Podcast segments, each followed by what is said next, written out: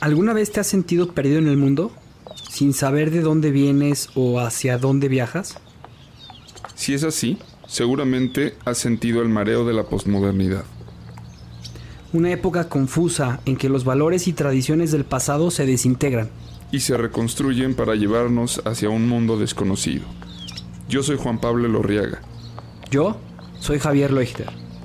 En este podcast hablaremos de las preguntas que te haces todos los días acerca del mundo, la historia, las relaciones y sobre ti mismo.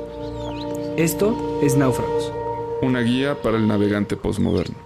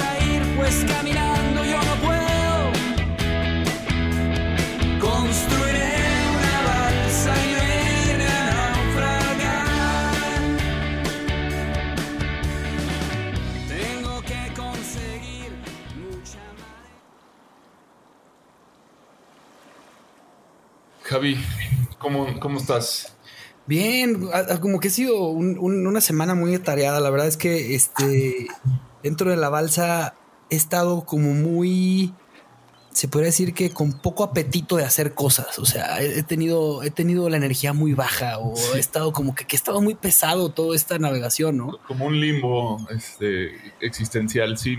sí, me, he enfrentado a esa, esa crisis existencial. Yo también, ¿eh? O sea, como este, este reto de diferenciar entre lo que ocurre en la cabeza y lo que está sucediendo allá afuera, ¿no? Y, como que las preguntas que normalmente te haces, ¿no? O sea, si, si Dios este, es bueno, ¿por qué existen cosas que pasan en este mundo, ¿no? O sea, de repente es como, eh, o, por qué si, si, el, si, el, si el hombre, el humano está hecho para luchar por la vida, ¿por qué? ¿Por ¿qué, pasa cuando te mueres? ¿no? Y después de todo lo que hemos vivido en esta balsa, como que me ha llegado ese tema. Sí, la verdad es que pues, las preguntas siempre regresan y por más que pensamos que a veces están respondidas, este, siempre encuentran una manera de, mira, ¿ya viste eso? Sí, ¿eh? se, está, se está apareciendo y además adentro de la balsa. O sea, es, un, es, es como un espectro, es como, no, ya es un ser humano. Hola, ¿quién eres? Me llamo Marco, Marco Bata. Marco, ¿cómo estás? Claro, lo conozco muy bien. Marco, te, te, creo que te conjuré con la mente o no sé qué fue lo que sucedió, pero qué gusto que estés aquí en la balsa. Yo no lo pues conozco, pero mucho gusto, Marco. Eh, bienvenido. Igualmente, muchas gracias. No, te he contado, con Marco estoy escribiendo un libro. Esto me está ayudando a escribir mi, primera ópera prima, se podría decir, eh, mi libro, y me está ayudando y es, un extraordinario, este, eh, una extraordinaria persona para ayudarte a escribir el libro. O sea, y me está, estamos haciéndolo en conjunto y es muy divertido. Pues no, no me habías platicado. Qué gusto, Marco. Bienvenido aquí a nuestra balsa. Gracias, gracias nos llaman piedras de afilar, es decir, ayudamos a la gente a que sigan siendo el cuchillo que son, ¿no? Eh, cuando quieren escribir un libro, tienen ellos el pensamiento, tienen las ideas, y pues uno se pone ahí a afilar un poquito para que el cuchillo este, siga cortando, corte todavía mejor, ¿no? Pero qué bueno que pasaron por aquí porque ya estaba cansado aquí de flotar en este líquido amniótico existencial. y como que sí, este, se agradece tener con quien hablar, con quien platicar de, de temas profundos, ¿no? Y pues bienvenido, cuéntanos un poco de ti, ¿a qué, a qué te dedicas? Bueno, pues yo de, realmente diría que las palabras son las que me dan de comer, ¿sí? Soy fundamentalmente traductor y corrector de textos y también soy eh, editor independiente. Estuve un tiempo trabajando en una editorial en Estados Unidos, después me salí y ahora ayudo a personas que quieren escribir libros, eh, los ayudo a escribir sus propios libros, ¿no? Entonces yo, pues les doy una ayuda, vamos a decir, este, yo les ayudo hasta donde ellos no pueden llegar como escritores, ¿no? Si, si saben nada más hablar, pues los entrevisto y después yo transcribo sus palabras, eh, que no es, es, general, no es lo más común, o si no, pues yo ya nada más les reviso su texto, etcétera, ¿no? Soy, les doy una ayuda subsidiaria, digamos, hasta que ellos puedan llegar a escribir ya su libro y lo podamos publicar, ¿no? ¿Y, qué bases este, formativas tienes? ¿De dónde, ¿De dónde vienes? Bueno, pues yo, yo estudié cuatro años filosofía, tengo una licencia en filosofía. Este, hice mi tesis de licencia sobre el fin último en Aristóteles, en, el, en la Ética Nicómaco, ¿no? su libro de ética fundamental. Después estudié también teología, me especialicé en teología moral y en ética social, ¿no? Todos estos temas del desarrollo, de la dignidad humana, etcétera. Eso estudié cinco años. Y por último estudié cinco años letras clásicas y humanidades, ¿no? Fundamentalmente latín, griego, a retórica, estilo, es decir, cómo escribir.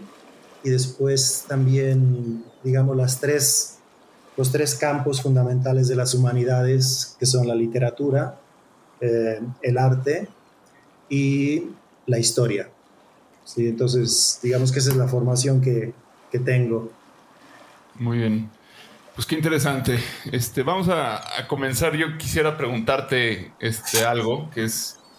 Pues ahora, eh, justo estoy leyendo la metafísica de Aristóteles, em, donde creo que habla de muchos temas que, bueno, todo, Aristóteles, pues digamos que habla de, de, todo lo que acabas de mencionar, ¿no? Es como eh, es un filósofo que, bueno, que exploró muchas áreas de las humanidades, pero justo comienza como en, la metafísica mencionando esta, él, le llama la filosofía primera, que es pues esta pregunta por el ser, ¿no? Que, que, dice, al final de cuentas, todas las ciencias o los, los estudios este, abordan esta pregunta desde un lugar diferente, ¿no? y él, clasifica y dice, pues primero están las, este, las ciencias em, productivas, que son las que van y generan, producen objetos. Luego están las prácticas, ¿no? que tienen que ver con las que rigen el comportamiento humano. Y luego están las teóricas, ¿no? Y dice, y en ese eh, hay una jerarquía, ¿no? O sea, las, digamos que las más elevadas son las teóricas, porque son las que se preguntan por el conocimiento puro y se intentan acercar. Y dice, dentro de estos tres están divididas en tres, que son la matemática, la física y la, y la filosofía primera, ¿no? Que es esta pregunta por el ser. Eh, creo que pues un poco tu formación va por ahí y justo creo que eh, suena a que has caminado mucho por el tema de, pues, del lenguaje, ¿no? Y que, que de alguna manera todo el desarrollo de la filosofía pues nos lleva, eh, eh, esta filosofía primera nos lleva forzosamente a preguntarnos por, por esta diferencia entre lo que son las palabras y las cosas. Este, no, no sé si por ahí sería una buena manera de entrarle a tu cabeza. sí. Vamos a ver. Eh, o sea, realmente el problema fundamental de la historia de la humanidad siempre ha sido el devenir, ¿no? Es decir, ¿cómo explicar el uno y el múltiple? Que, Porque, por ejemplo, tú, Javier y yo, los tres somos seres humanos, ¿no? Y somos iguales, tenemos los mismos derechos, pero a la vez somos radicalmente distintos, ¿no? Hasta está esa frase que es, eh, no hay dos gotas de agua iguales, ¿sí? Entonces, el, el, problema es cómo conciliar esa aparente contradicción entre somos iguales o somos distintos. Y parece que al mismo tiempo lo somos, ¿no? Entonces, lo que trata de hacer la metafísica es explicar esa, esa, este, esa contradicción no sé si, si, me explico bien, pero eh, los filósofos anteriores, tú recordarás Parménides y Heráclito. Heráclito, claro. Sí, que son esta tesis y antítesis, ¿no? Que, Exacto. pues es la dialéctica, que es el ser, el no ser y el devenir, ¿no? Exacto. Eh, ellos tratan de explicar, se les llama filósofos fisicistas, ¿no? Porque tratan de explicar este devenir en el mundo físico.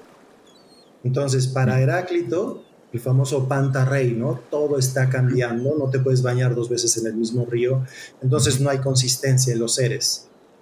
Y para Parménides es lo contrario, o sea, todo es una apariencia, pero la realidad es como un bloque de granito que nosotros este, solamente tenemos una ilusión de que hay movimiento, pero el mundo es este, estático, ¿sí? Aristóteles lo que hará eh, es que él va a poner el principio del devenir más allá de lo físico, la metafísica, ¿no? Y lo va a explicar a través de los coprincipios de acto y potencia, ¿sí? Que es, este, son principios constitutivos del ser y son como, como decir, son como, es la son las nervaturas de la realidad. Sí. ¿Sí? Entonces, la sustancia y el accidente, ¿no? Este, sustancia y accidente, exacto, este, que es la sustancia y el accidente es el, el, ente, bueno, son los principios de acto y potencia en orden a la existencia, ¿no? Bueno, todo eso es, bastante complicado, pero digo, no se puede explicar aquí rápidamente, pero eh, realmente si nosotros nos fijamos, el mundo actual tiene una visión eh, bastante parmenidea, ¿sí? En el sentido de, si tú lo piensas, por ejemplo, el budismo, eh, lo que trata de explicar es que también todos somos parte de un todo. ¿sí? Y entonces eh, vamos cobrando conciencia de eso y nos damos cuenta de que ocupamos una parte en esta especie de granito de la, de la existencia. Pero eso no deja de llevarnos a contradicciones, ¿no? Porque si tú te fijas, prácticamente Occidente, en mi opinión, ya es una cultura budista, es una cultura biocéntrica, en el sentido de que la vida es el centro, ¿no? Un ser humano, un perro, el, mismo principio de los vegetarianos, el mismo, la misma condena a la tauromaquia, se basa en que todas las vidas son dignas y todas las vidas merecen respeto, ¿sí? Pero, ¿qué pasa cuando tú llegas a la vida de un virus, por ejemplo el coronavirus? ¿A ese también le respetamos la vida? No. ¿O ese sí lo podemos eliminar? Sí, esto es... Claro, es que esto es, esto es muy interesante, pero creo que nos estamos saltando muchos periodos. O sea, me gustaría que lleguemos aquí, porque justo al final de cuentas esa es la posmodernidad de la que tanto nos encanta hablar. Pero creo que para que nuestro escucha comprenda un poquito más ese trazo, hay que, hay que pasar como por, por varias etapas, ¿no? O sea, primero está eh, Parménides y Heráclito. Parménides dice, todo es ser, nada hay fuera del ser, ¿no? Heráclito dice, todo es devenir. Es decir, todo cambia, nada es permanente, eh, nada es uno, más bien todo es múltiple, ¿no? De ahí eh, llega Aristóteles, intenta de alguna manera generar una teoría este, de, pues de este funcionamiento, ¿no? Que es el, pues todo lo que ocurre con el, ser y la nada. Este, y, bueno, de ahí pues funda, digamos, la, la metafísica que posteriormente va, a ser pues el, eje rector de la filosofía eh, que nos va a llevar hasta la ilustración, si no me equivoco, donde aparece Descartes, que Descartes pues viene a fortalecer de alguna manera como estas ideas metafísicas. El ser. En, las que Descartes dice, bueno, yo como tengo la, la o sea, la comprobación de Dios es subjetiva porque como, como puedo pensarlo, Él está en mí, ¿no?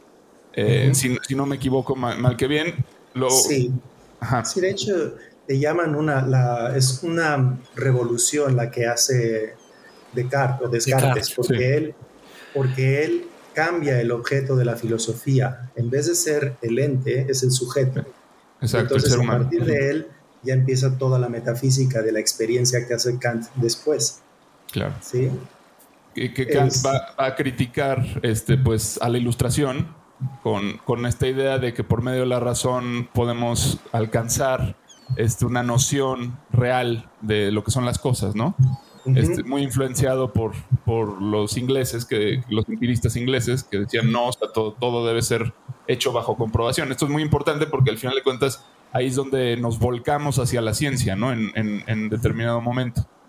Este, pero bueno, posterior a Kant, en esta línea de, la filosofía va a llegar Hegel, ¿no? Este, dando un brinco ya un poco más adelante, y Hegel plantea pues la, la, teoría dialéctica, que, que, es básicamente otra manera de explicar este, lo que ya venía diciendo Aristóteles. Este, partimos de una de, de, tríadas dialécticas donde hay un, ser, una nada y el devenir, ¿no? Y a partir de ahí todo puede ser explicado a través de triadas. Este, y viene la, pues, la visión teleológica, ¿no? a, través de, Hegel, que, que, nos intenta de alguna forma decir es que todo, es, todo lo que ocurre ocurre por algo. Hay un porqué detrás de todo. Este, pero ya eh, desprendido de, Dios, digamos, o sea, porque digamos que la teología va por otro camino, ¿no? Este, sí, teóricamente, en realidad, eh, lo que hace Hegel, y sé que es una opinión controvertida, pero, pero habría que considerarla con cierta neutralidad o con cierto desapasionamiento. Hegel, él crea el espíritu absoluto, ¿no? Que es el, espíritu que va guiando la historia, que después retoman los marxistas, si no mal recuerdo, y ellos dicen que el espíritu absoluto va llevando la historia hacia el comunismo. ¿sí? Es decir, es un ser impersonal, ¿sí? Porque es del espíritu absoluto que es, es un ser impersonal que va guiando la historia. Esa es una afirmación teológica, realmente no es comprobable y de hecho la historia de la humanidad ha demostrado que no es así.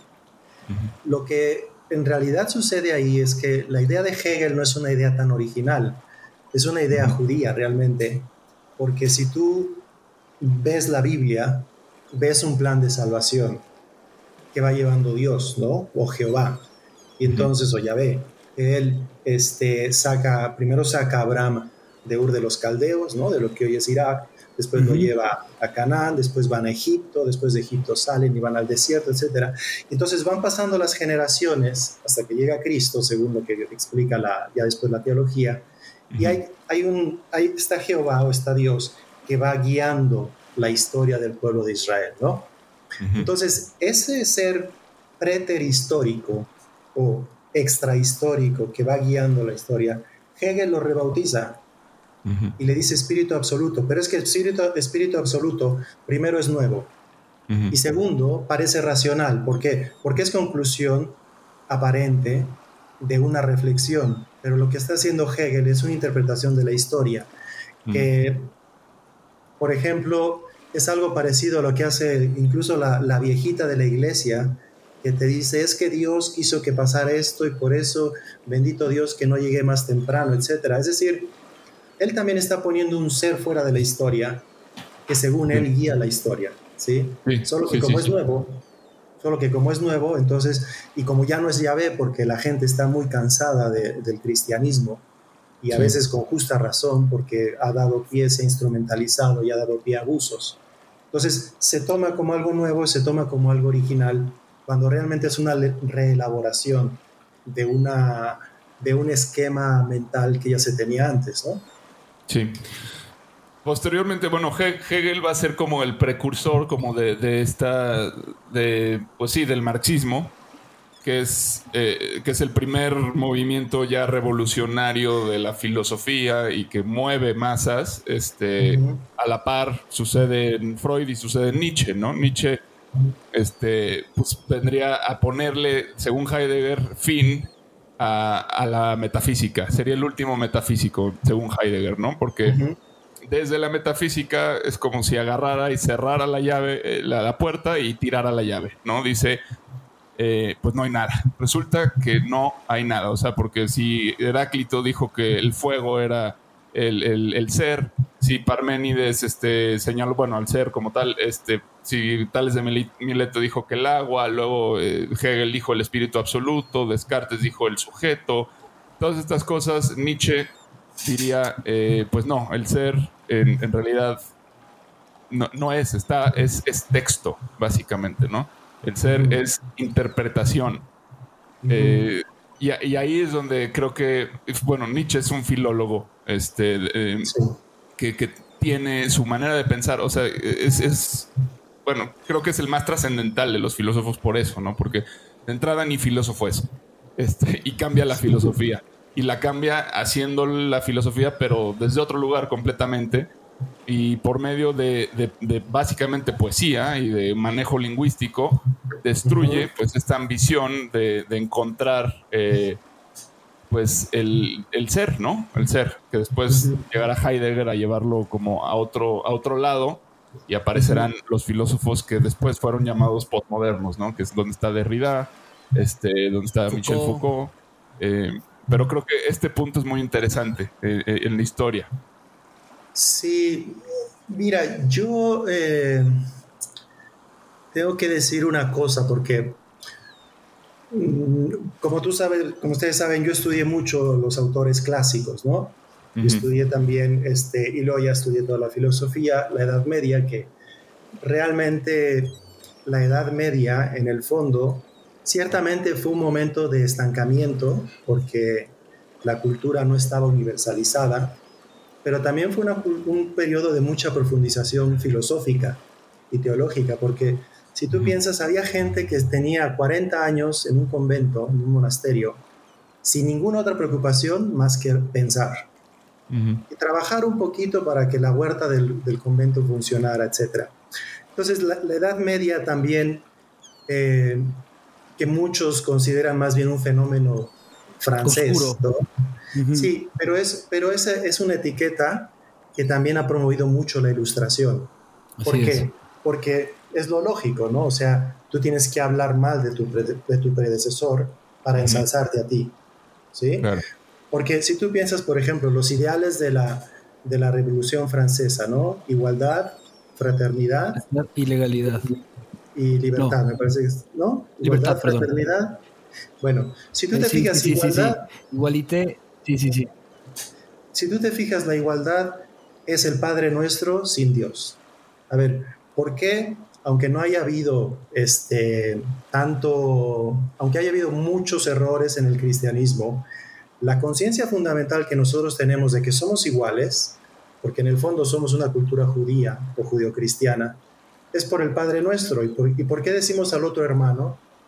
Porque Cristo vino a decir, todos son hermanos porque tienen un mismo padre. Ahí está la igualdad. ¿Qué es lo que hace, qué es lo que hace la ilustración? Corta ese hilo, ¿sí? Y repropone un valor sin su raíz, que es la igualdad. ¿Sí? Que antes era impensable eso, o sea, en la Roma, en la Roma imperial, el 50% de los habitantes de, la ciudad de Roma eran esclavos.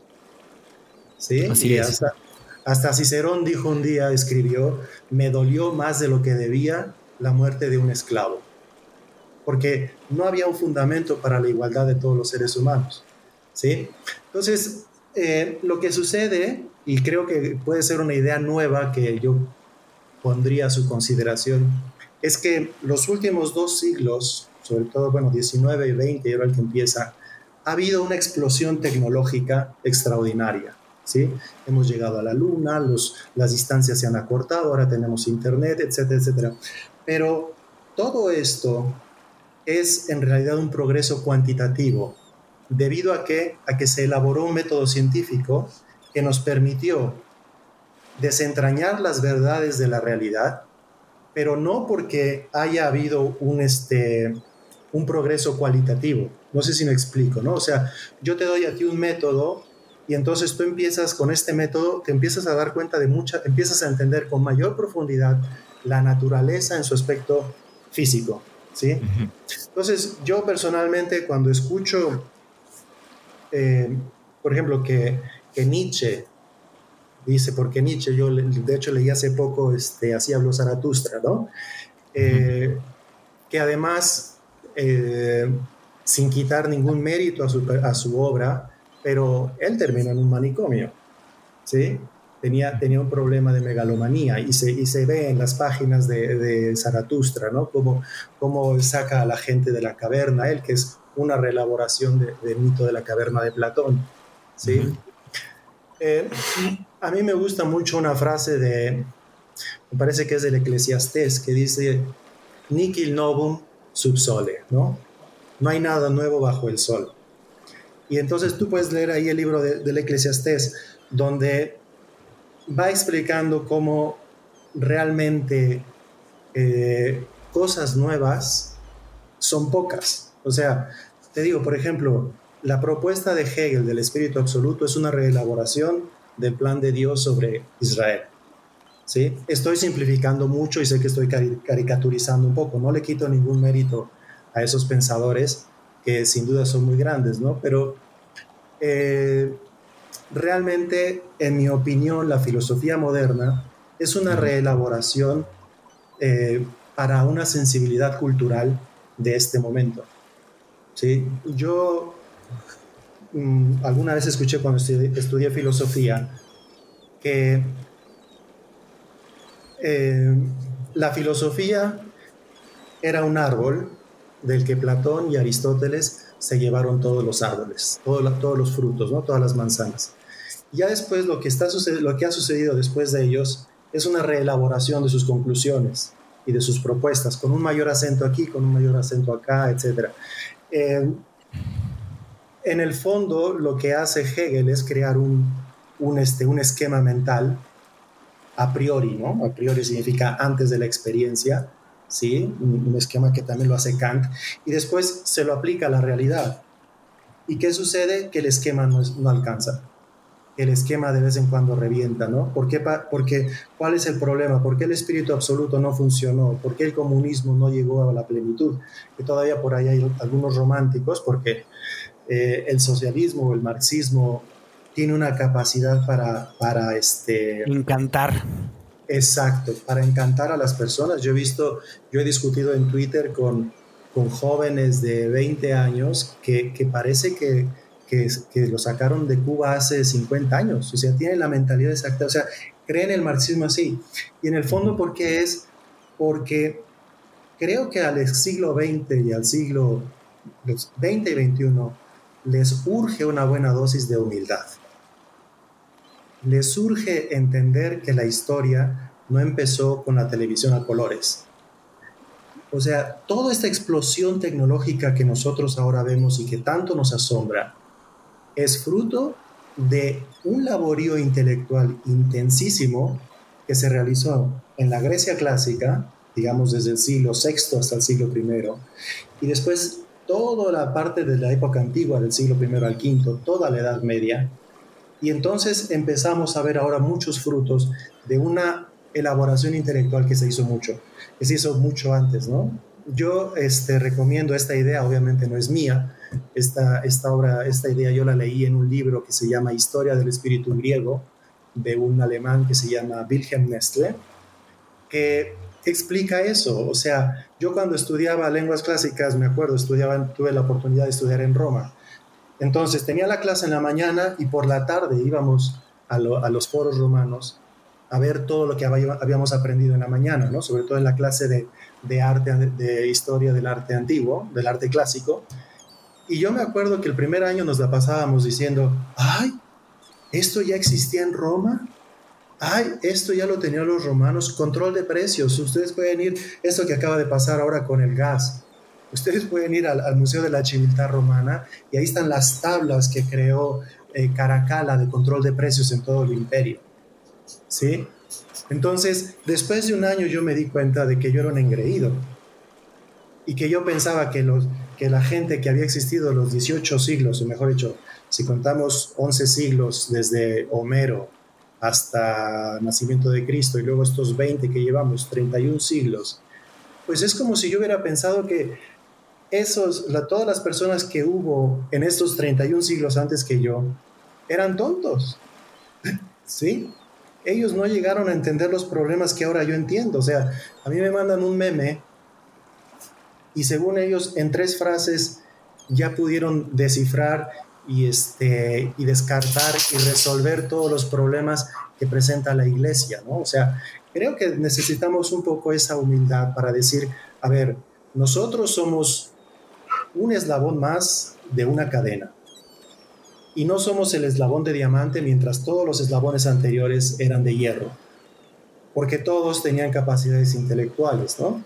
Y es más, ahora yo siento que nuestra cultura no nos permite una especulación eh, profunda porque vivimos constantemente bombardeados, ¿no? O sea, tenemos que proteger nuestra mente para decir, a ver, se apaga el teléfono una semana, porque me voy a poner a leer y me voy a poner a pensar, a reflexionar en los problemas de la existencia con mayor profundidad.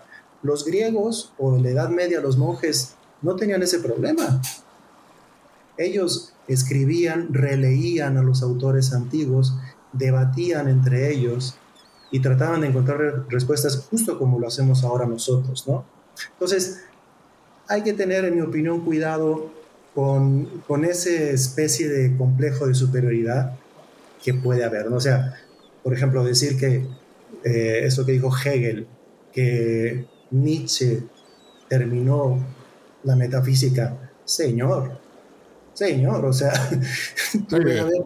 todos los escritos de, Aristóteles, digo, no lo dijiste tú, eh, Juan, ¿no? O sea, eh, pero tú puedes ver todo lo que escribió Aristóteles, tú has leído la metafísica, ¿no? Y tú crees que un literato puede venir a, digamos, descartar con una obra de poesía, todo ese laborío, todo ese trabajo de especulación. Yo creo que no lo descarta, pero yo creo que sí hay una especie de cronología dentro de, al menos en la filosofía, que justo, o sea, lo que, lo que genera Nietzsche es, primero, Nietzsche, gracias a Nietzsche aparece Heidegger, ¿no? Y Heidegger plantea el ser como un abismo y dice el ser es lo único que hay, o sea, es muy, muy el estilo de Parménides, digamos. O sea, nada hay fuera del ser, sin embargo, el, sin embargo, el ser se presenta retirándose. Es decir, en tanto lo nombras, lo, lo entificas. Tampoco es esto nada nuevo, ¿no? Pero entonces dice, ¿cómo es posible pensar al ser? ¿No? Y entonces eh, eh, dice justamente a través de las matemáticas, no, ahí se nos escapa. O sea, a través de la, de las, de la, física, se nos escapa a, través de la poesía es la forma más, más cercana, pero al, final del día estamos eh, presos en el lenguaje y estamos cayendo a un abismo que es el sinsentido absoluto, ¿no? este, esta idea, pues, es el primer existencialista, ¿no? Entonces viene toda esta corriente que, yo a donde voy es tratar de entender el presente, ¿no? Sí. Este, dentro de, de los filósofos que, que, aparecen, llega Derrida y dice, este, nada hay fuera del texto, nuevamente. Incluso, ahorita que mencionabas que Hegel agarra esta idea, pues bueno, también viene Charles Sanders Peirce, que, que, agarra y dice, pues es básicamente Hegel más Nietzsche, ¿no? Que dice, este, pues sí, todos son triadas donde hay un objeto, un ente, este, un interpretante y, el, bueno, perdón, un representamen, que es el vehículo este, del ente, y el interpretante, ¿no? y todo el universo es una red de, en la que interpretantes se convierten en objetos, los objetos se convierten en representámenes, etc. Y es un poco la misma idea de Hegel, nada más que más, más compleja. Este, vamos, vamos llegando a un punto en el que, eh, o sea, creo que donde es interesante es, es en el momento en que Derrida apunta al lenguaje como, como este lugar donde se está llevando la disputa de los siglos. Este, eh, y de Derrida surgen eh, todas estas ideas postmodernistas de, ahora modificar el lenguaje con el lenguaje inclusivo, por ejemplo. Él no propuso, él no dijo, hagan eso, ¿no? Pero eh, su, su, filosofía es la que genera este activismo actualmente. Y básicamente lo que Derrida dice es, plantea un, un, tema de paradojas, ¿no? Que, que, son con las que él cree que nosotros no podemos vivir. Y creo que en eso, pues, pone el dedo en el renglón, que es justo lo que mencionábamos, ¿no? De que la, injusticia eh, eh, eh, del, el sufrimiento del justo, digamos. ¿no? Derrida plantea la imposibilidad de un montón de cosas, como la amistad. ¿No? Plantea la imposibilidad del amor verdadero. O sea, como, como que él, él, lo que nos muestra es que siempre existe una especie de economía dentro de cualquier relación y entonces llega un punto en el que, en el que si extremamos todo el significado, digamos, de esas relaciones, va a haber un punto en el que pues, estamos ligados por la conveniencia, ¿no? Algo que también trabajó Foucault, este, y, que, y que creo que esto forma de alguna manera eh, un pensamiento que es el postmoderno, que plantea que todo donde hay estabilidad y donde las cosas aparentemente están bien y funcionan, ahí está el problema. Dice, ahí es a donde hay que, hay que, hay que atacar y deconstruir, dice Derrida, ¿no? ¿Por qué? Porque ahí donde hay paz y donde hay este hay totalitarismo. Hay, exacto. O sea, hay totalitarismo. O sea, donde hay tranquilidad, donde las cosas funcionan bien, hay una, una, una verdad que ya se impuso sobre la otra. Eh, eh, eh, perdón, eh, reconozco que... Para cerrar la idea, este, toma, Levinas, que pues, también Levinas dice, Heidegger te faltó mencionar al, otro, ¿Qué, ¿Qué, onda con el otro? ¿no? Entonces, Derrida ahí dice, o sea, o sea justo el, el, el, asunto está en el encuentro con el otro y la dificultad del encuentro con el otro y cómo ese, ese, esa lucha pasa a través del lenguaje. Este, que creo que esta es una idea, si no nueva, es muy importante, ¿no? Este, hacernos hoy en día. Sí, bueno, eh, primero reconozco a Derrida nada más eh, lo conozco porque por la, cuando estudié historia de la filosofía, pero no, no soy experto en su pensamiento. Pero si tú te fijas por lo que me acabas de decir y por lo que yo veo, también incluso en el mundo moderno, eh, hay un principio que tenían mucho los marxistas que era este, no hay mayor teoría que la praxis, ¿sí? Es decir, hay que estar haciendo, ¿sí? Que luego también eso se puede conectar con lo que es la teoría del caos, ¿verdad? El desorden. En el fondo, la teoría del caos viene a ser una abdicación de, la de comprender el mundo, ¿sí? Porque hay gente, también eh, yo lo he visto, lo veo últimamente en varios pensadores, hay gente que cree que negando la respuesta, la pregunta, negando la legitimidad de la pregunta, responde. ¿Sí?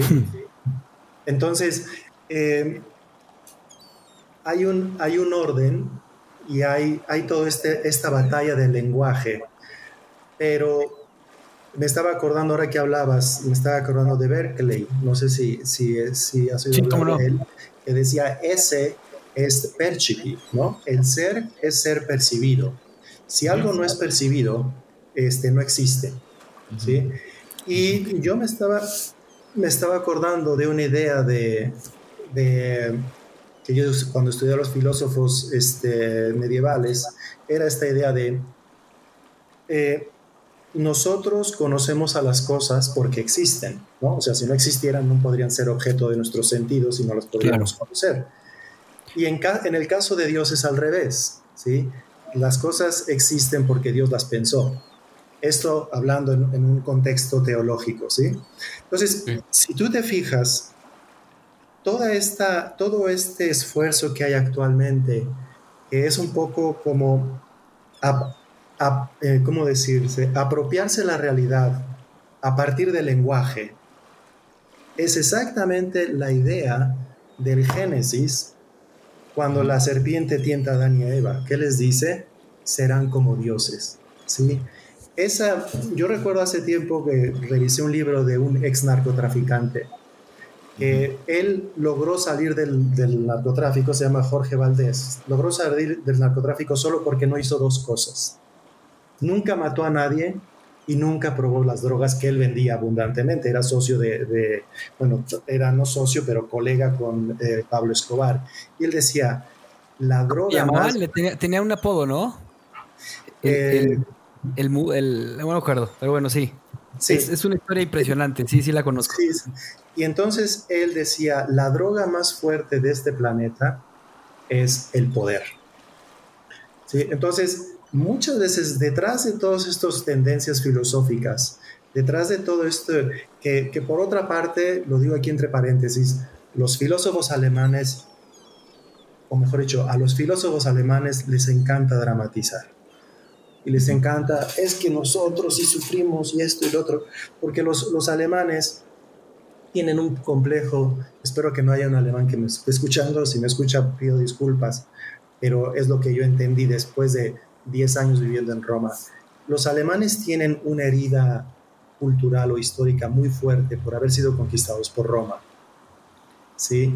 Este, ellos tienen una tendencia muy fuerte a querer demostrar que ellos están arriba, ellos son mejores, ¿no? ¿Por qué? Porque se sienten inferiores porque fueron conquistados y porque fueron romanizados. Y por eso los italianos son tan creídos. Si hay un italiano, también pido disculpas, porque el italiano tiene la conciencia de que educó a Europa. ¿sí? Entonces, eh, perdón si me estoy saliendo un poco del tema estrictamente filosófico. Oye, entonces los, mexicanos, Marco, deberíamos de sentirnos muy orgullosos porque somos la mezcla de dos razas, ¿no? Por supuesto. Pero bueno, es lo que yo, o sea, claro, oye, ese es el problema, que nos sentimos conquistados, pero si lo viéramos de forma bien pensada, deberíamos ser muy orgullosos de lo que somos. Tal vez. Aquí. No voy a meter en temas de eso, pero, pero, pero bueno. No, no, no está fuera de tema lo que estás diciendo y, lo voy a complementar. Digo, no quiero que esto se convierta en, un asunto de derrida para nada, pero siento que vamos llegando a algo y, y, al final de cuentas el podcast pues consiste en pensar la posmodernidad, ¿no? Y él está en ese corazón. Pero una de las cosas que menciona es, o sea, esa deconstrucción de la que él habla es ahí donde se ve que las cosas están en paz, es porque ya se impuso una verdad este, totalizante de que, que, que, la, le impone el vencedor, ¿no? Como, como sabemos. O sea, el, que gana es el que impone. Y dice, él lo que intenta es, eh, es, es, decir, o sea, el ser es texto, es decir, todo lo que se puede decir de algo, de un ente, de algo que está ahí, ya ha sido escrito. Todo lo que se puede percibir ya está escrito, está en alguna parte. Entonces, la, la, construcción se trata de recuperar las visiones perdidas, ¿no? De, o sea, es decir, tomemos el amor. Este, ¿Por qué Occidente siempre eh, se queda con la última versión de lo que se ha dicho respecto a un tema como lo más válido? Es decir, el argumento que, que, que ganó, ese es la verdad absoluta, además, ¿no? Porque si, hoy la ciencia dice, este, los hoyos negros este, son, no sé... hay, energía dentro del hoyo negro y puedes pasar por ahí, ¿no? Porque es lo que acaba de salir. Entonces, eso es lo que sabemos, pero bueno, eso, eso ya explica todo y, destruye todas las demás posturas o, puntos de vista que han existido. Y la historia nos demuestra constantemente cómo las cosas este, vuelven, vuelven, ¿no? O sea, es este, este eterno retorno del que también eh, hablaba Nietzsche, ¿no? O sea, eh, se trata de recuperar todas las posiciones desde las cuales se puede observar un, eh, pues un ente o un acontecimiento y ahí estaríamos acercándonos un poquito más a, una posible eh, verdad, que la verdad al final, de cuentas es así de compleja. Pero estamos volviendo a Heráclito. Sí. Estamos volviendo a Heráclito que es ah, no hay consistencia en la realidad. Sí, entonces eh, es que, es que el, problema está en que necesitamos un término medio. Es decir, la el ser humano, la cultura siempre está cambiando por el hecho de que estamos vivos, afortunadamente, ¿no? Entonces siempre estamos replanteando y cuestionando las cosas, ¿sí?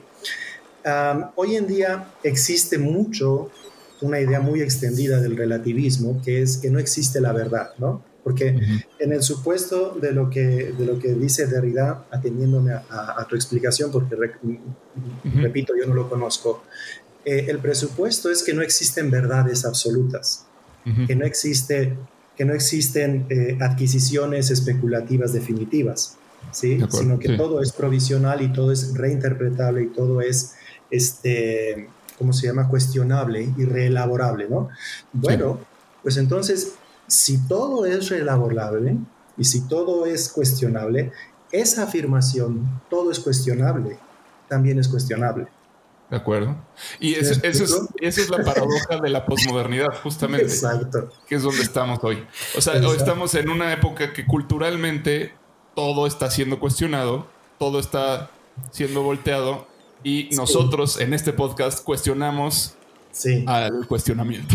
Pero fíjate, está bien interesante porque a través de, llegar a estos cuestionamientos y de estar preguntándonos este, estos tipos de cosas, y todo es cuestionable, algo que me gustó mucho es lo que tú mencionabas. O sea, al final estamos llegando a Heráclito, ¿no? Y estamos llegando otra vez a lo que ya se pensó. Y efectivamente, o sea, o sea, no tiene nada de malo pensar que ya todo está pensado, no tiene nada de malo pensar que ya todo está escrito, o sea, no tiene nada de malo pensarlo. O sea, al contrario, yo creo que es sumamente enriquecedor pensarlo así, o sea, es como, ok, o sea, si estamos en un momento en el que la tecnología ha llegado a ciertos cambios, y, hoy leía a, Yuval Harari, este historiador eh, israelí con Sapiens, y, y, hablaba de la importancia del lenguaje, y decía, a ver, e, estudiar a, la, sociedad eh, a través de, lo que se encontró en, en, las excavaciones, en la arqueología, pues es, es, tener una visión sumamente miope de lo que fue esa cultura. Porque, ¿qué, es lo que estaría pasando? Estaríamos, o sea, es como ver hoy en día la historia de Juan Pablo, nada más leyendo los correos electrónicos de Juan Pablo, sin ver sus, sus podcasts, sin ver las cartas que le mandó a su esposa este, vía, vía, este, cart, vía escrita, sin ver cómo se comportaba en su casa. Pues la visión se vuelve sumamente, sumamente miope, ¿no? Entonces, ¿a qué voy con con todo este tema es que, o sea, el pensar a estos, a, lo que estamos llegando, lo que estamos tratando de entender o cuestionarnos estas cosas sin voltear a ver lo que ya se ha pensado, pues vuelve a, volvemos a quedarnos como, como en esta parte que decías tú, eh, sumamente egocentristas o sumamente ambiciosos, de decir, somos, somos la cultura superior, ¿no? Somos los que tenemos la verdad. Espérate, ya te pensaron, ¿no? Yo hace tiempo estudié un, leí un libro, un poco de pedagogía sobre los adolescentes, ¿no? Y decía, el mecanismo del adolescente, no sé, yo no tengo hijos, eh, no sé si ustedes los tienen y si tienen un adolescente, pero el mecanismo del adolescente es que la historia empieza con él, ¿no? Y es un mecanismo válido porque se necesita ese borrón y cuenta nueva, ese pizarrón blanco, en el que dicen, eh, sobre todo cuando tienen como 15, 16, 17 años, es, no, mi papá y mi mamá no entienden la vida, ¿no? Este, realmente ahora ya llegué yo y ahora voy a hacer las cosas bien, ¿sí? Ya cuando te haces mayor te das cuenta de que eres uno más, pero en ese momento, en esa etapa, estás en, en una actitud así que es buena, que es parte de psicología evolutiva, ¿no? Entonces yo siento que el siglo XX y el XXI está un poco en esa situación, ¿sí? De la historia empieza ahora y, creo que nos viene bien un poquito de humildad, ¿no? Y decir, tampoco somos inferiores, porque para nada lo somos, pero tampoco somos superiores, somos uno más. Y entonces hablamos con, no, no, no hablamos como quien presupone que tiene razón porque, puede, porque tiene luz eléctrica y porque tiene aire acondicionado y porque tiene, puede hablar por teléfono aunque esté en medio de, de la carretera, ¿no? Y este, voy a decir un dicho que a mí me ha ayudado mucho, este, es, es este escolástico, perdón por decirlo una serie postmoderna, pero creo que puede ayudar. Dice, nunca amneyes, raro conchedas, sepe distinguas. Nunca niegues, rara vez concedas, o sea, rara vez di que sí, y la mayoría de las veces distingue. ¿Sí? Cuando oyes una afirmación, todas las afirmaciones tienen una parte de verdad y una falsedad. Entonces, realmente la cultura se está reelaborando constantemente, pero hay, hay cosas que son este, adquisiciones definitivas. Por ejemplo, el mundo es redondo. Pues que nos perdone Derrida, pero pues por lo visto va a seguir siendo redondo bastantes siglos, ¿no? Es decir... Bueno, pero ahí te podrían decir, no, no es redondo. Tiene una forma esférica en la que las partes del norte son achatadas y... No, no, incluso... sí, sí, eso sería lo, ideal, ¿no? Pero, pero tenemos un movimiento de tierraplanistas hoy en día que son efecto del pensamiento de estos filósofos postmodernos, ¿no? Exacto. Sí, y entonces el problema está en, el, en la palabra todo, ¿no? O sea, todo, no pues, cuando, cuando ya dice uno, cuando ya uno dice, por ejemplo, todo es relativo, pues también esa afirmación es relativa. ¿sí? Entonces, por eso yo decía hace rato que estábamos platicando, yo soy más bien un realista moderado, ¿no? O sea, yo sí creo que nuestro pensamiento parte de la realidad y que como nosotros somos seres que se dice seres de frontera, porque somos materiales y espirituales, este, eh, hoy en día existe más bien una mentalidad materialista, pero nosotros somos espirituales y una muestra de ello es que somos capaces de analizar nuestros actos, ¿no? Como una especie de boomerang, vamos y volvemos sobre nosotros mismos y nos contemplamos a nosotros mismos. Si fuéramos puramente materiales, no seríamos capaces de vernos a nosotros mismos no seríamos capaces de decir, me equivoqué aquí hace dos horas, o estoy haciendo esto mal, porque no tendríamos esa capacidad de autocrítica, porque un ojo no se puede ver a sí mismo. Necesitamos nosotros una separación de la materia, aunque estamos intrínsecamente ligados a la materia, para poder este, evaluarnos a nosotros mismos. y también para poder crear conceptos universales. ¿Sí? Esa es para mí la mayor prueba. O sea, yo, por ejemplo, nunca había visto esa guitarra que está atrás de, de, ti, Javier, pero sé que es una guitarra. ¿Por qué razón? Porque he visto muchas guitarras y las he universalizado, he prescindido de la materia y me he quedado con su forma. ¿Sí? que es lo que se llama la esencia, ¿no? Técnicamente es la quiditas, ¿no? El, la queidad de las cosas, que yo ya tengo eso en mi, en mi inteligencia, y entonces cuando yo veo una guitarra, soy capaz de decir, de percibir la esencia que yo ya abstraje. ¿Qué pasa? Eso no es un big data.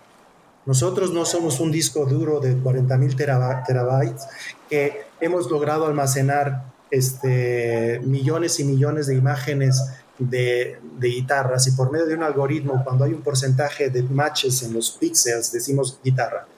¿sí? Por eso cuando nosotros tenemos un Shazam y estamos en un lugar escuchando música en vivo, Shazam no reconoce las canciones porque no están en su base de datos.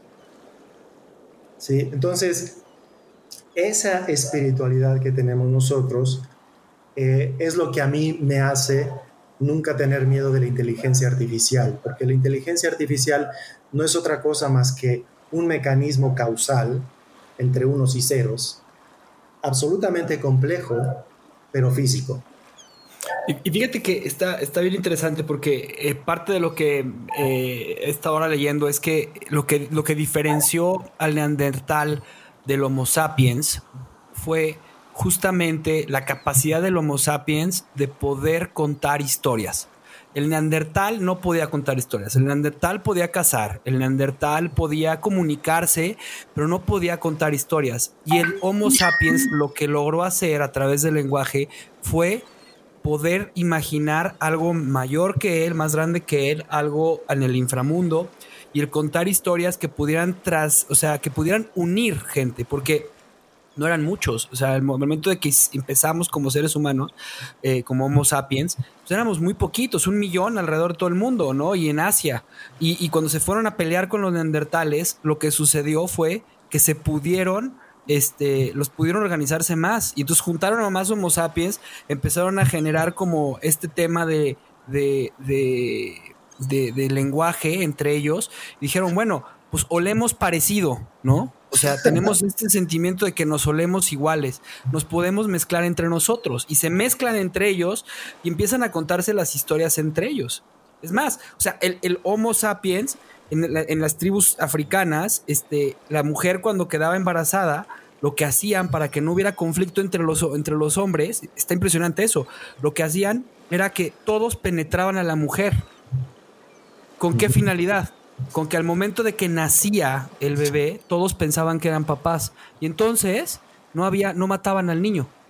No lo mataban, porque entonces es mi hijo, es mi hijo, es mi hijo, es mi hijo. Nadie sabía que, o sea, y es un tema de lo que nos diferencia desde hace muchos años con, con los animales, ¿no? Y eso es bien interesante. Sí. Yo creo que eh, esto, esto nos llevó de vuelta a uno de los primeros episodios, si no es que el primero, no recuerdo, pero justo eh, en, algún punto creo que le dije a Javier, es que no hay, no hay salida de, de la, del del conflicto Parménides-Heráclito. O sea, sí, fue en el primer episodio de La Balsa. Este, ahí, comenzó todo eso y, ahí estamos, ¿no? Pero creo que otra de las de los textos que normalmente volvemos mucho a él es el de las palabras y las cosas de Foucault, donde este, nos habla como de, bueno, justo del medievo para atrás, ¿no? de cómo el lenguaje funcionaba como una manera de eh, funcionaba por analogías, ¿no? Por, eh, él clasifica eh, varias, más bien por conveniencia, la conveniencia, decía, ¿no? y, él, planteaba cuatro formas de la conveniencia, que era la, analogía, este, la, ¿cómo se llama? La emulación, este, la simpatía y, por ahí se me está olvidando una, pero dice, o sea, todo, toda la medicina, el pensamiento, el lenguaje, todo se desarrolló por, esta forma, ¿no? Porque las cosas se parecen. Entonces, así como eh, decía, la, nuez parece un cerebro, entonces de esa forma sabemos que la nuez nos va a ayudar al dolor de cabeza.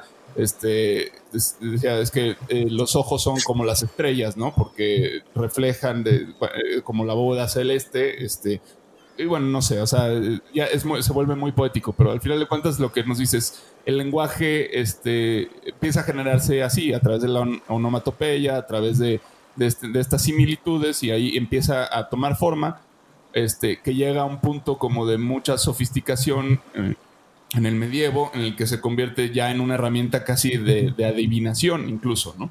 Este, en la que el chamán pues tenía eh, esta capacidad como de de ir, eh, de, mezclarse entre las palabras y las cosas para dar cuenta de algo, ¿no? Y, sobre esto se forma la, mitología y se forman las religiones y todas estas cosas, pero después viene esta nueva etapa ya muy cientificista de, básicamente de la lógica del inventario, de la categorización, o sea, todo el, tema de pensar eh, en las palabras en función de la diferencia.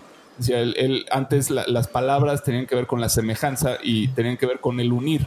O sea, el cómo todo se parece y en qué se parece todo y de esa forma se creó la lógica este, del medio para atrás. Y después viene la lógica de las diferencias, ¿no? del separar y cómo las cosas no son iguales.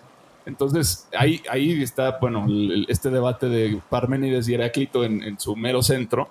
Y, creo que hoy en día estamos pues en estamos en un momento muy extraño porque obviamente la, ilustración fue el, clímax de este nuevo, o, el, inicio, la modernidad de, este, de, esta nueva forma de pensar a través de las diferencias, pero la posmodernidad nos vuelve a introducir las semejanzas como posibilidad dentro del lenguaje y del pensamiento. Entonces hoy estamos entre que solo le hacemos caso a la ciencia, pero por otro lado no, no creemos en la vacuna, ¿verdad? Este, este, este, estas contradicciones están como todo el tiempo eh, entre nosotros, eh, porque hay un retorno, digamos, de, esa lógica de las semejanzas que tú mencionabas, pues budistas, ¿no? Eh, va por ahí todo ese tema.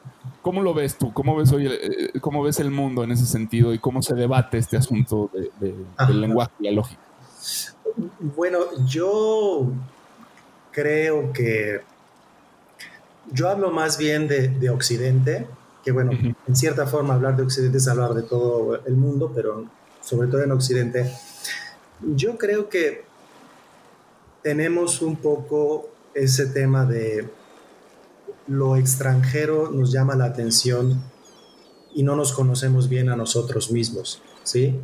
Eh, no sé si, si yo me acuerdo una vez, yo vivía en Salamanca, España un tiempo, me acuerdo que visité las ciudades de alrededor, y Ávila, Burgos, etc. Y después como de un año me di cuenta de que la más bonita era Salamanca, que era donde yo estaba. ¿sí? Pero como que lo que tenemos muy cerca a veces no lo sabemos valorar y, este, y pensamos siempre primero lo que está lejos, ¿sí? Entonces yo, yo siento que actualmente hay, una, hay un poco conocimiento de nosotros mismos culturalmente, ¿sí? Es decir, la gente se interesa mucho en técnicas orientales, pero es porque son extranjeras, ¿no? Y creo que sería muy bueno que hubiera un buen conocimiento primero de nosotros y de nuestra historia como occidentales, ¿no? Eh, porque si el mundo ha terminado occidentalizándose, o sea, tú vas a Japón y la gente usa jeans, no vas a Estados Unidos y la gente usa kimonos, es porque hay algo muy importante en esta cultura, ¿sí? Y yo hasta siento que hay un poco de, yo diría hasta como un miedo patológico, un, odio patológico a nosotros mismos como cultura, ¿no? Es verdad que Occidente ha cometido muchos abusos, ha habido esclavitud, ha habido, este, bueno, las bombas atómicas que también son una cosa muy triste, eh, la colonización, todas las injusticias que ha habido, eh, todas las políticas extractivistas, etc. Pero eso no quiere decir que no haya nada bueno en nosotros. ¿Sí? Yo de hecho le decía a Javier que uno de mis sueños sería hacer una escuela en la que se aprendiera latín, griego, español y náhuatl, para nosotros como mexicanos, para un conocimiento profundo de nosotros mismos, ¿no? Entonces, eh, no sé si estoy respondiendo a la pregunta exactamente, pero eh, yo siento que ahorita estamos en una cultura un poco heraclitea, porque, por ejemplo, ya incluso en la forma en que nos comprendemos a nosotros mismos, ¿no? O sea, yo decido ser mujer y mi sustrato natural parece que ya no existe, pero ahí está, o sea, se quiera o no se quiera, ¿no? Entonces, como que nos está faltando volver un poco a esa metafísica del acto y la potencia que con tanto trabajo logró responder a ese problema del uno y el múltiple, ¿no? Que en el fondo eh, estamos hablando, lo mencionabas hace un momento, en el fondo se trata de recuperar el concepto de la analogía, ¿no? Nosotros tenemos lo unívoco, lo equívoco, perdón, y en el centro tenemos la analogía. Lo unívoco es lo que es igual, lo equívoco es lo que es distinto, la diferencia, y la analogía es lo que es en parte igual y en parte distinto. Mm. ¿sí? Entonces, por eso, volviendo un poco al tema del budismo y al tema de la comprensión de la realidad, para Aristóteles la realidad no era chata, no era plana. Para Aristóteles había unos grados del ser, ¿no? Estaban las piedras, las plantas, los animales, los seres humanos. Después Santo Tomás va a meter a los ángeles y a Dios, pero bueno, eso no, no son necesarios mencionarlos ahora, en donde son seres que son en parte iguales y en parte distintos, ¿sí? Y entonces hay una gradación ontológica que si nosotros lo pensamos, nos guste o no, nos parezca soberbia o no, pues es más, es más conforme con nuestra experiencia de la realidad. ¿Sí? O sea, obviamente yo quiero a mi perro, pero no lo querría tanto como un hijo. Y quizás si tuviera que escoger entre mi hijo y un perro, pues escogería a mi hijo, sin duda, ¿no? Con toda la pena por el perro, porque hay unos grados del, del ser. ¿Sí? Creo que nosotros estamos perdiendo el concepto de analogía y nos hemos vuelto un poco simplistas, ¿no? Entonces decir, todo es igual. No, no sé si me explico. De hecho, lo, que estás diciendo me, hace pensar en, algo que introdujo Aristóteles, que ahorita a ver si lo podemos recuperar y yo creo que tú debes tener bastante noción de esto, eh, en qué es la lógica, ¿no? Sí. Y, sus tres formas principales de conocimiento. Normalmente pensamos en dos, pero Aristóteles habló de tres. Dice, es la, inducción, la deducción y la abducción. O sea, la, abducción sería esta que está en medio, ¿no? Que es un. Este, o sea, cuando hablamos de. Cuando dices soy un realista moderado, mm, pienso en que eres este, una, persona con. Exacto, abductivo. Este, porque hay quien es completamente eh, idealista y hay quien es completamente realista. Y luego está eh, el abductivo, o, o está esta, esta otra posición en la que nada es 100%, pero todo tiene una forma más o menos este, definida, ¿no?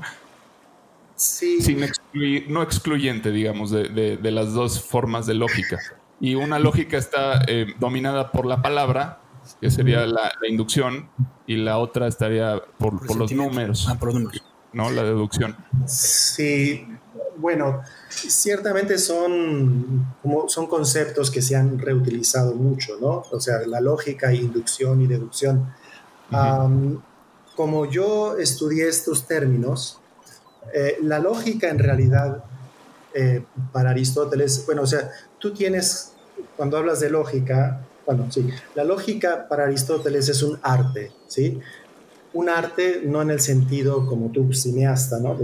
Sino es, el arte es cuando tú realizas una tarea quitándole su indeterminación, ¿sí? Entonces, por ejemplo, yo voy a hacer, es, es, una tarea práctica, es un saber práctico, ¿sí? Es decir, yo, por ejemplo, voy a hacer unos hot cakes. Entonces, los puedo hacer con dos tazas de harina o con una, ¿sí? Entonces, poco a poco, a base de prueba y error, llego a una receta. Entonces, tengo el arte de, este, de hacer hot cakes, ¿no? Se llama eh, se llama la recta razón, recta ratio factibilis, ¿no? La recta razón para hacer las cosas. Entonces, la lógica para Aristóteles, que sería muy bueno recuperar, es el arte del pensar, ¿sí? Es decir, yo tengo una premisa, una primera premisa, tengo una segunda premisa y tengo una conclusión, ¿sí? Y entonces, eh, muchas veces lo que falla es el, proceso lógico, ¿sí? O sea, hay gente que cae en contradicciones y no se da cuenta de ella misma. Un poco lo que mencionabas hace rato. Yo confío en la ciencia. Las vacunas son científicas, no me vacuno. No, ahí algo no estuvo bien, ¿no? Eh, entonces, y la inducción es en el sentido de que a partir de casos particulares, yo elaboro una ley general. ¿Sí? Induco, ¿no? Condujo, conduzco hacia adentro. Y la deducción es a partir de una ley general, yo deduzco, yo aplico esta ley y llego a, un, este, a una conclusión, que es el método científico, ¿no? El método científico son unos principios que yo aplico, observación, este, experimentación, ¿verdad? comprobación, entonces ya hay un conocimiento este, dado, ¿no? Entonces, ah, la lógica necesita un supuesto que es la metafísica, es un triángulo. Lógica, metafísica, que es una comprensión del ser, ¿sí? Y una gnosiología o teoría crítica, que es la capacidad para conocer el ser. Porque, por ejemplo, para mí, los conceptos que yo tengo, con los, en base a los cuales yo, con base en los cuales yo reflexiono, los obtengo porque creo que puedo yo abstraer de la realidad conceptos y afirmaciones, proposiciones que me pueden, permiten hacer un razonamiento. Y porque creo que el ser tiene una constitución que es en parte igual y en parte distinta. Si yo tuviera una metafísica parmenidea o heraclitea, entonces mi lógica es distinta también, ¿sí? Entonces, eh, no sé si, si respondí o si me distraje. No, sí, sí, o sea, se aclaran algunas cosas. A mí creo que no, no da para, para, para este podcast, estaría muy interesante. Luego volverte a ver por aquí en este... En, estos mares, ¿no? Sí, pero, eh, pero bueno, yo me, me, este Pierce, este Charles Sanders Pierce, el que ahorita mencionaba, este, recupera la idea de la abducción, que es como este término medio entre la deducción y la inducción, que es el método de Sherlock Holmes, ¿no? Que, que en, el que hay una parte intuitiva, una parte ah, este, como metafísica que genera una posibilidad de decir, o sea, tal cual, la, anécdota es que a él le robaron un reloj a Charles Sanders Pierce en, un barco, este, entonces él denunció esto y dijo, me lo robó alguien del, del, servicio, ¿no? Entonces, todas estas personas eh, los fue mirando, haciéndoles preguntas básicas eh, después se acercó como con el capitán del barco, le dijo, fue fulano, este, va a llevarlo a la casa de empeño en, dos días, ¿no? Y efectivamente todo, todo esto sucedió. ya le preguntan cómo lo hizo y entonces él habla de su ah, método abductivo. que es el que, el que Sherlock Holmes, después, que se basa eh, se basa Arthur Conan Doyle en, este método, ¿no? Que tiene que ver con, con, esto, con una mezcla de ambos, este, ambos mundos, ¿no? O sea, el deductivo y el inductivo ciencia es deductiva, así como religión es inductiva. Y, fíjate que está bien interesante, Marco, perdón por, por robarte la palabra. Ah, yo, aprendí hebreo y, al, hablar, al, aprender este idioma eh, tan interesante, algo que me llamaba mucho la atención era la forma en cómo ibas aprendiendo la, el, el, la, lengua, ¿no? Y a lo mejor te pasó a ti con el griego o te pasó a ti con el latín, pero a mí en el hebreo me parecía fascinante, por ejemplo, lo que significaba la palabra ibrit, ¿no? Ibrit. Entonces la maestra decía que era una, monja. Em, eh, yo vivía en Israel y, la que nos daba clases a nosotros era una monja que, era eh, de Malta y hablaba 12 idiomas. Y, ella, entre los dos idiomas, pues era, era este maestra en etimología y en un chorro de cosas, ¿no? Entonces la forma de enseñar el idioma era bien interesante. O sea, el hibrid es, eh, eh, viene, viene de Heber, ¿no? Que significa cruce al otro lado. Y también es el nombre de uno de los hijos de Sem. Y entonces era la forma en la que yo aprendía, o sea, el idioma. Y era bien interesante porque es parecido a lo que tú estás diciendo. O sea, es deductivo, inductivo y al final es abductivo. O sea, es, es la lengua, el idioma, te va, te va dando este, esta como raíz de dónde vienen las palabras, de dónde vienen las cosas. Y se te queda, te empieza a quedar. Y eso es que eso es la, teoría de Pierce al final del día. es, dice, a ver, vamos a construir una red de significados, de cómo, que es un poco lo que hizo Hegel, pero él lo hizo todavía más metódico, ¿no? este, a esta red le llamó la semiosis eh, infinita, este, porque es la, cadena infinita de los, de los signos, ¿no? Entonces, dice, a través del lenguaje muchas veces, o sea, o de la intuición, o, o, sea, que esto sería a través del representamen del objeto o del interpretante es posible no seguir necesariamente un camino recto entre, eh, entre A y B. Es decir, que puedes filtrarte, puedes saltar, ¿no? Y ese fenómeno del salto es, es el método abductivo que de alguna manera, creo yo, este, es lo que se ha utilizado eh, en la metafísica y en, y en las religiones. O sea, se utiliza esta, el lenguaje como una tecnología de conocimiento que va más allá del empirismo este, y trae nociones eh, que, de alguna manera pues tienen que encontrar su forma en, en, una especie de mito justamente para poder ser comprendidos de entrada y porque no, que, quede ahí. Y que se representen los rituales, o sea, dentro de la religión se representan los rituales, o sea, en nuestros propios rituales, ahí está representada la palabra. Y exacto, y entonces en ese sentido, pues no hay nada nuevo bajo el sol, sin embargo, el camino de la deducción este, hoy está generando que la física cuántica, por ejemplo, esté empezando a comprobar cosas que de alguna manera ya se dijeron hace mucho en metafísica, ¿no? Entonces, creo, que no, no, no iba a una conclusión exactamente, pero creo que tiene que ver con esto que mencionas de encontrar la analogía. Este, o sea, e, ese lugar por el cual puede pasar, eh, pueden pasar muchas cosas y que a veces no nos damos cuenta es la mitad del camino, ¿no? Exacto, y, es que además eh, lo que pasa es que la analogía parece sacarnos del principio de contradicción. Eh, o sea, el principio de contradicción hay todo un libro en, la metafísica, a lo mejor lo, has leído, creo que es el libro cuarto, donde Aristóteles explica en un montón de páginas el principio de no contradicción. ¿Y cuál es el principio de no contradicción? Se van a reír, pero la verdad es que es esto, es una cosa no puede ser simultáneamente dos cosas. Esto es un vaso y no es una jarra, ¿sí? Y lo que pasa es que la analogía parece romper ese principio, porque es, es, la cosa es en parte una cosa y es en parte otra, ¿sí? Esto es en parte un vaso y es en parte una jarra. Y entonces, eso es lo que nos permite, este, como entender la realidad, pero no es porque tengamos dos entes constituidos. Lo que hace el acto y la potencia es que al ponerse los dos se llaman coprincipios, al ponerse los dos juntos crean un ente, ¿no? Y es entonces ahí donde esa es la, maravilla que Aristóteles enseñó, que, que, Aristóteles creó, es decir, son principios puramente inteligibles los que dan origen a la realidad y los que dan origen al uno y el múltiple, ¿sí? Y ahí es donde nosotros podemos ver, esa es realmente, en mi opinión, es la esencia de Occidente, que es que logró, que logró entender que las cosas se constituyen, co-constituyen, vamos a decirlo así, por dos principios que dan origen a una analogía, haciendo que las cosas sean en parte iguales y en parte distintas. No son solo esto, no son solo esto otro, ¿no? Sino que son, eh, porque realmente, si ustedes ven el mundo, incluso teniendo dos perros labradores que son mucho menos creativos que los seres humanos que tenemos, podemos tener la nariz así o los ojos así, incluso esos son distintos y son radicalmente distintos, pero a la vez tienen un aire de familia, ¿no? Y, de hecho la metafísica estudia el aire de familia fundamental de las cosas que es cuál? El acto de ser. Todos existimos, ¿no? Y eso, eso significa ente, el que existe todos existimos y la metafísica se encarga del ente en cuanto ente.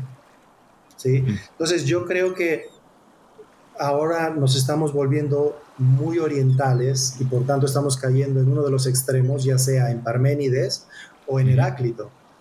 Pero luego eso lleva a contradicciones, porque imagínense, si, si el ser no tiene consistencia, a mí me meten a la cárcel y a los dos días digo, no, ya soy otro.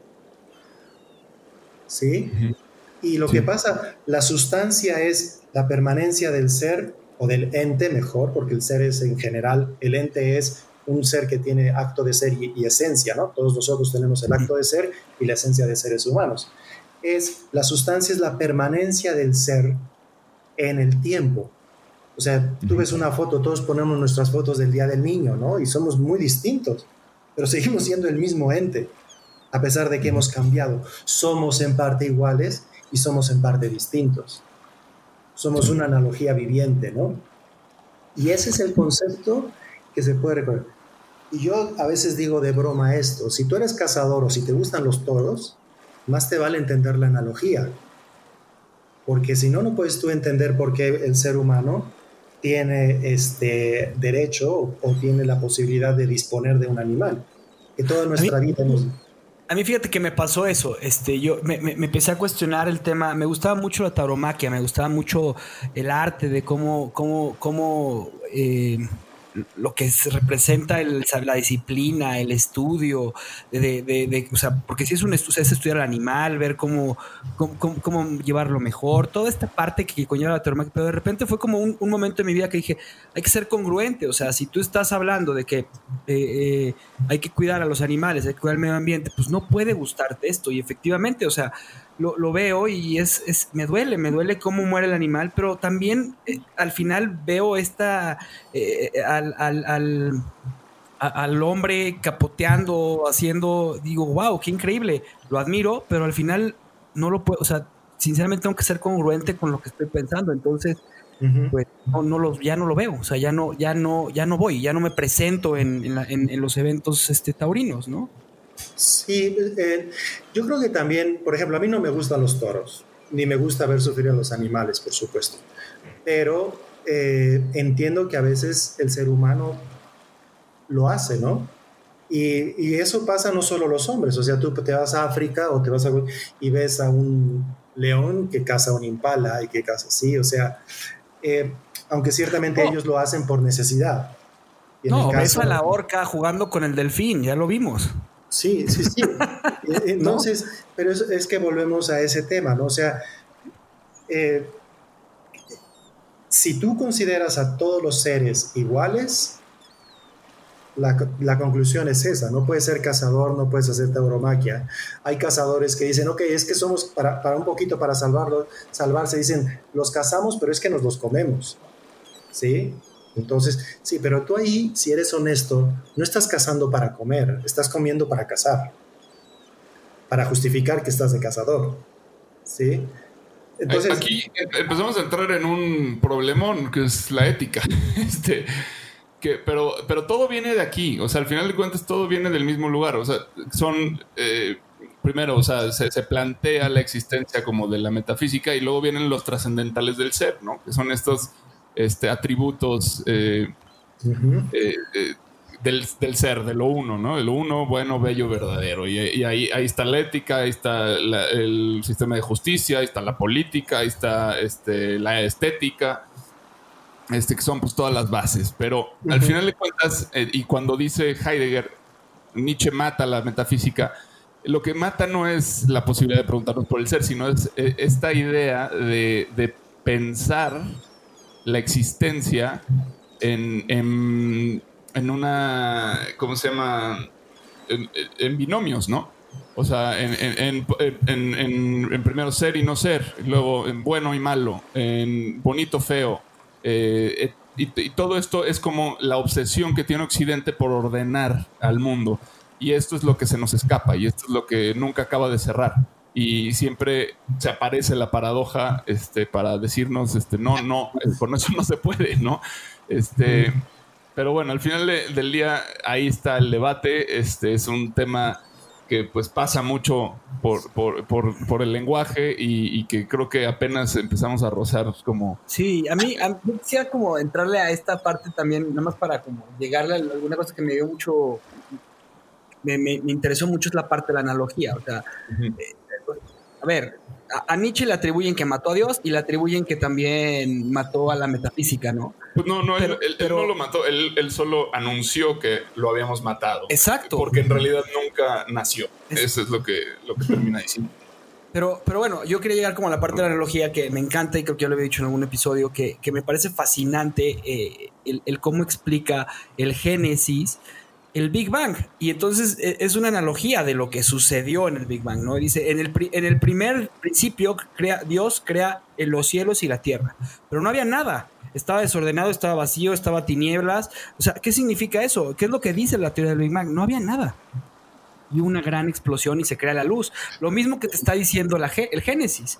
Y entonces dices, eh, dices, ¿qué forma de explicar a un grupo de campesinos la teoría más impresionante de la creación del, de, los últimos años, de cómo se creó el universo a través de una gran explosión. Ah, pues te la cuento con que Dios creó esto, esto, esto. Y dices, wow, qué, qué, qué, increíble forma. Pero fíjate que ahí hay, ahí hay un truco, ¿eh? En, este, en realidad la teoría del Big Bang no es que de la nada salió el todo.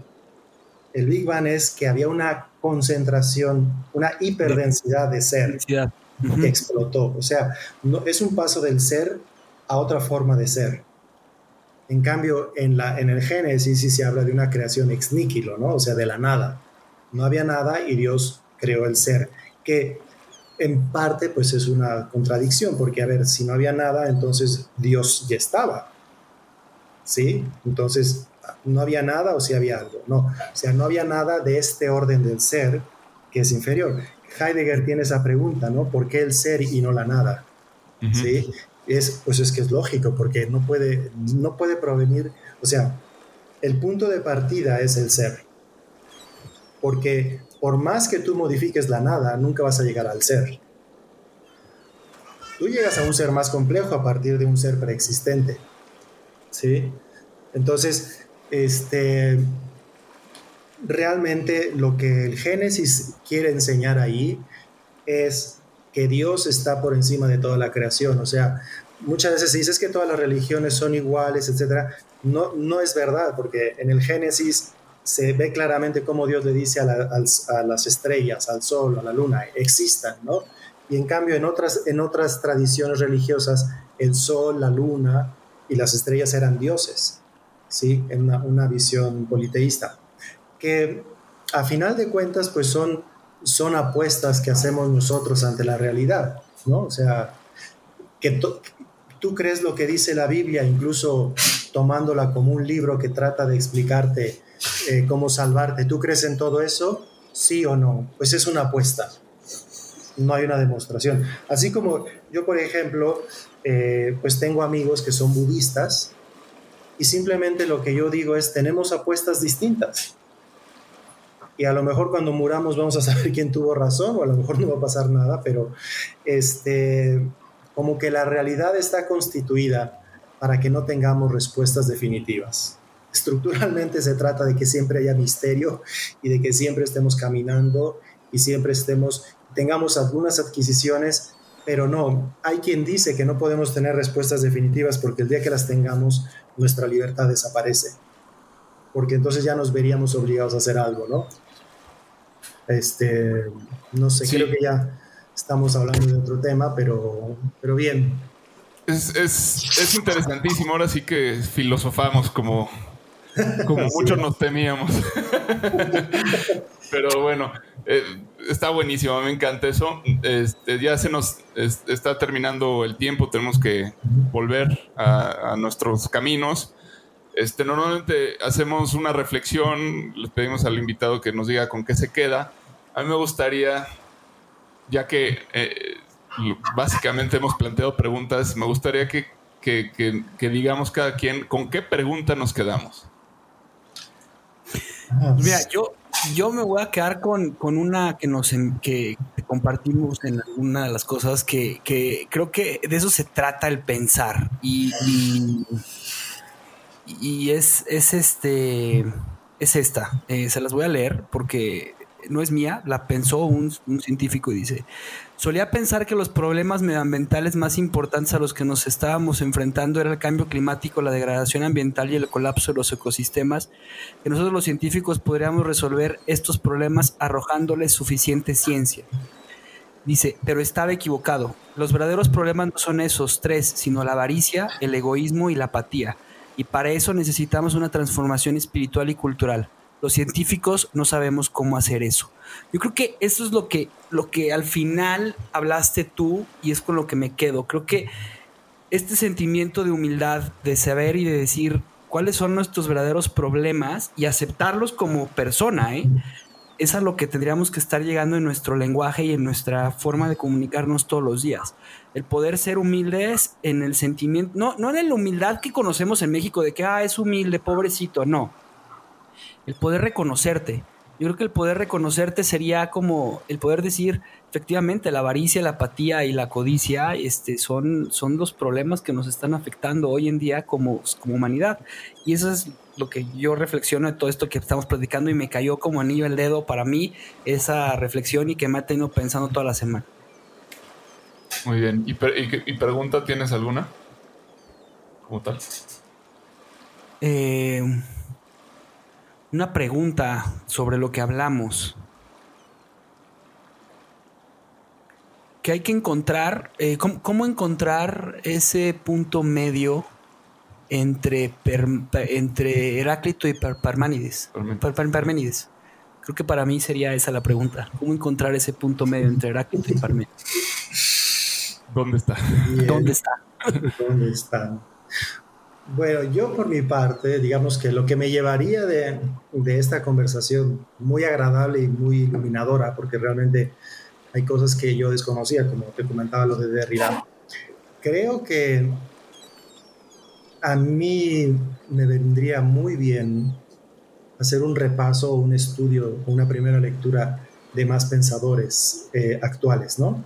En el sentido de que me gustaría ver mejor cómo esas raíces de pensamiento que, de las que yo hablaba en la época antigua, fundamentalmente Platón y Aristóteles, de qué manera se han declinado o se han transformado en nuestros días, ¿no?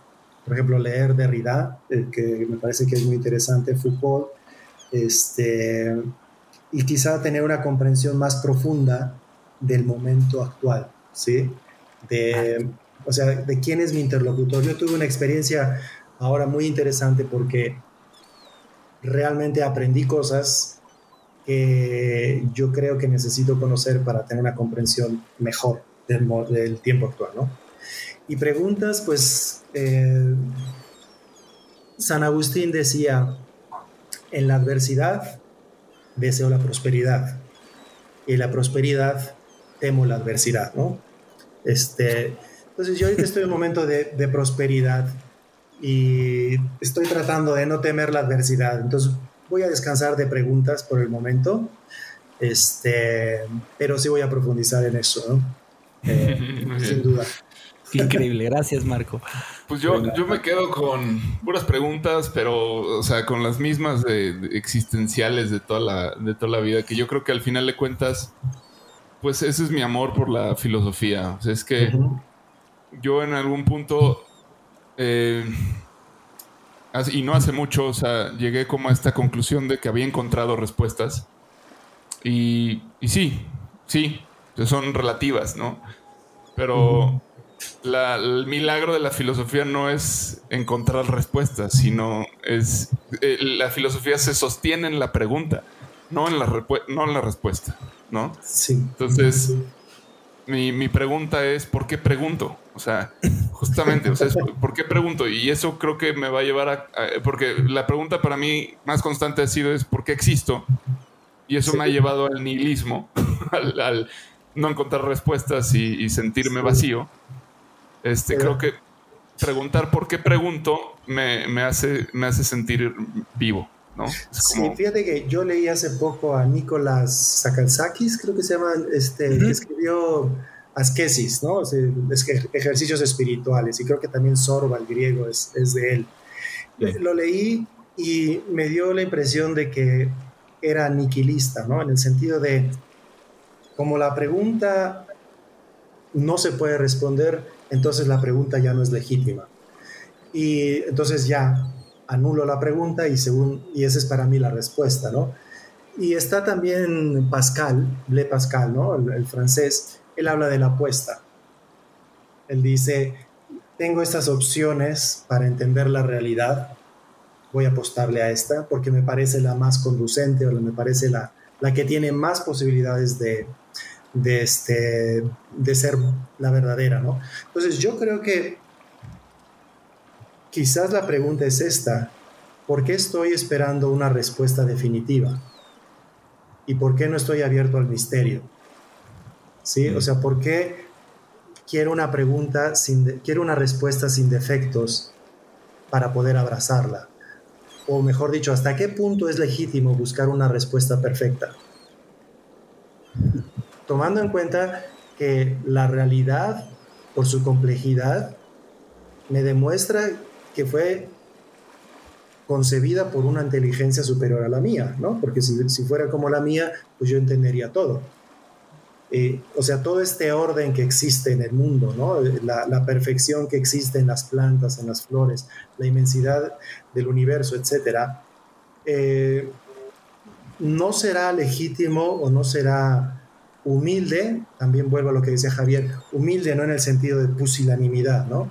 Humildad es aceptar quién soy, humildad es verdad, ¿no? O sea, es un poco lo que, lo que decía de, o sea, muchas veces nuestro problema es que no abrazamos la verdad sobre nosotros mismos porque no nos gusta lo que estamos descubriendo, pero tenemos que... nos da miedo. Nos da, nos da miedo y, este, y además decimos es que yo no quiero ser nada más esto. Yo, entonces, es un poco volver a lo que es, me acuerdo, tenía un profesor en filosofía que siempre decía ab acto, ¿no?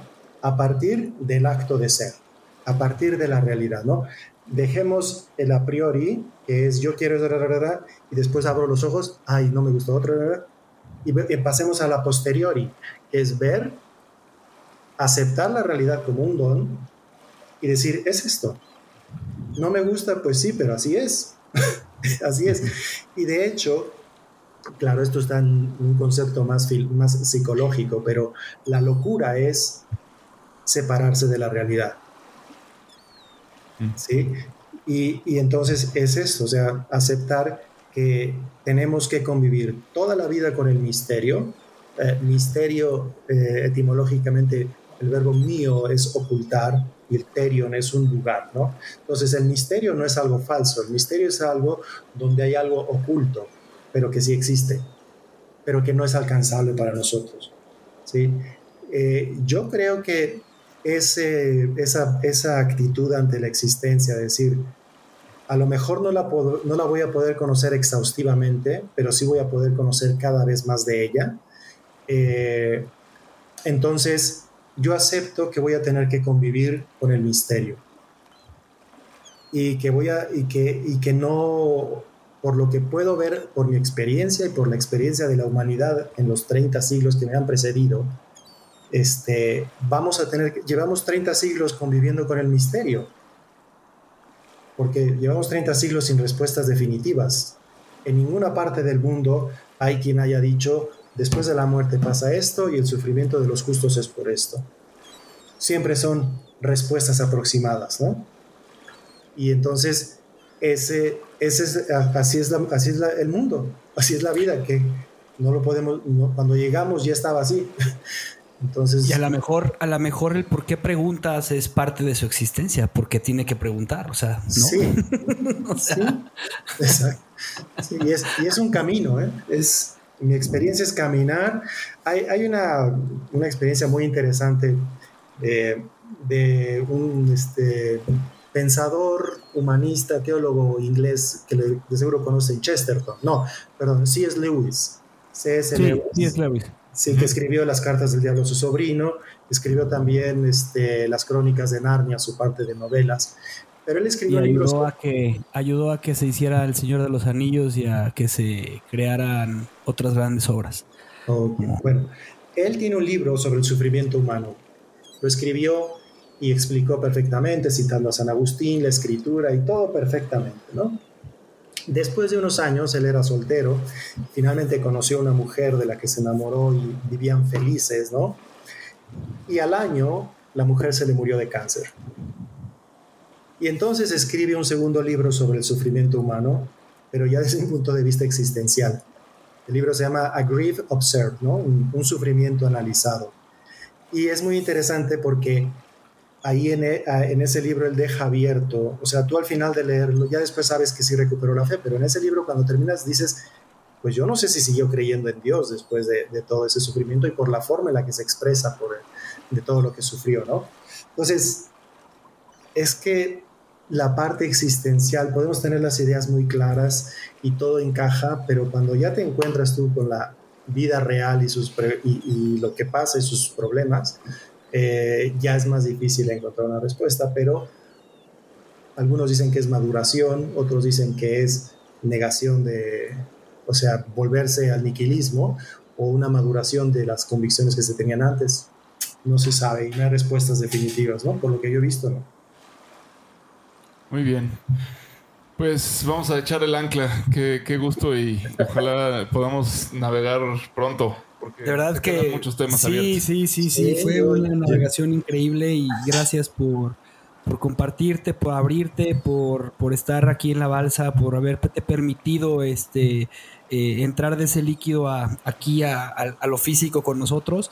Y pues, también preguntarte dónde te pueden encontrar, Marco, dónde pueden localizarte, dónde puede la gente, si alguien trae ya la idea, quiere escribir un libro, cómo le pueden hacer para que te busquen. Sí, muy bien. Pues no sé, podemos poner en la descripción eh, mi correo electrónico si quieres, mi teléfono. ¿Cuál si es? Alguien... ¿Perdón? ¿Tu correo cuál es? Es marco.antonio.bata, B grande y doble T, bata, arroba gmail.com. Perfecto, con eso creo que es más que suficiente. Y recordarles a todos nuestros escuchas que si tienen alguna inquietud, mándenla, escríbanos, porque eh, creo que hoy, hoy, hoy filosofamos en, en, en esta navegación y dimos muchas vueltas por muchos lados.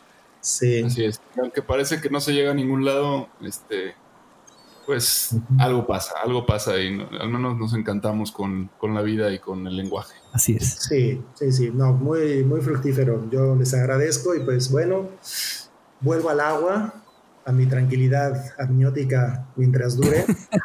Los dejo a ustedes ahí este, descansando en su barco y este, pues a ver si otra ola me trae por acá después, ¿no? Claro, tiremos claro ancla. Sí. Gracias. Gracias.